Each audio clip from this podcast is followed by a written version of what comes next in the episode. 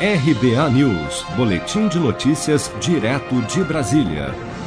O vice-presidente Hamilton Mourão criticou, em nome da liberdade de expressão, a decisão do ministro do Supremo Alexandre de Moraes de determinar a suspensão das contas de apoiadores do presidente Bolsonaro nas redes sociais.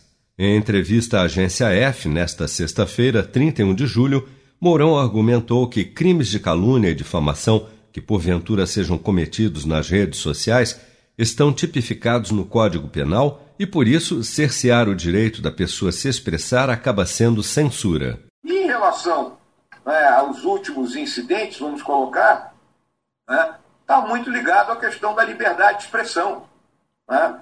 Então, os crimes que, porventura, uma pessoa que se manifeste pela internet, né, pelas redes sociais, estão muito bem tipificados no nosso Código Penal. É? A calúnia, a difamação, então existem os instrumentos para isso. É? E você não precisa cercear o direito da pessoa, da pessoa se expressar. Eu acho que a gente passa a entrar num terreno que é um terreno pantanoso, que é o terreno da censura. Nesta quinta-feira, 30 de julho, o ministro Alexandre de Moraes, do STF, determinou o bloqueio mundial de contas de apoiadores do presidente Bolsonaro no Twitter e no Facebook. Na nova decisão, Moraes disse que houve um cumprimento parcial do bloqueio de contas determinado na semana passada, uma vez que as redes sociais continuavam permitindo aos perfis bloqueados no Brasil que fossem acessados por meio de endereços de IP de fora do país. O ministro do Supremo determinou ainda uma multa diária de 20 mil reais em caso de descumprimento dessa nova ordem de suspensão das contas.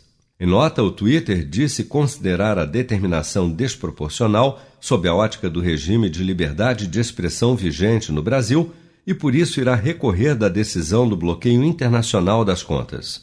Você está preparado para imprevistos? Em momentos de incerteza como o que estamos passando, contar com uma reserva financeira faz toda a diferença. Se puder, comece aos pouquinhos a fazer uma poupança. Você ganha tranquilidade, segurança e cuida do seu futuro. Procure a agência do Sicredi mais próxima de você e saiba mais. Sicredi, gente que coopera cresce.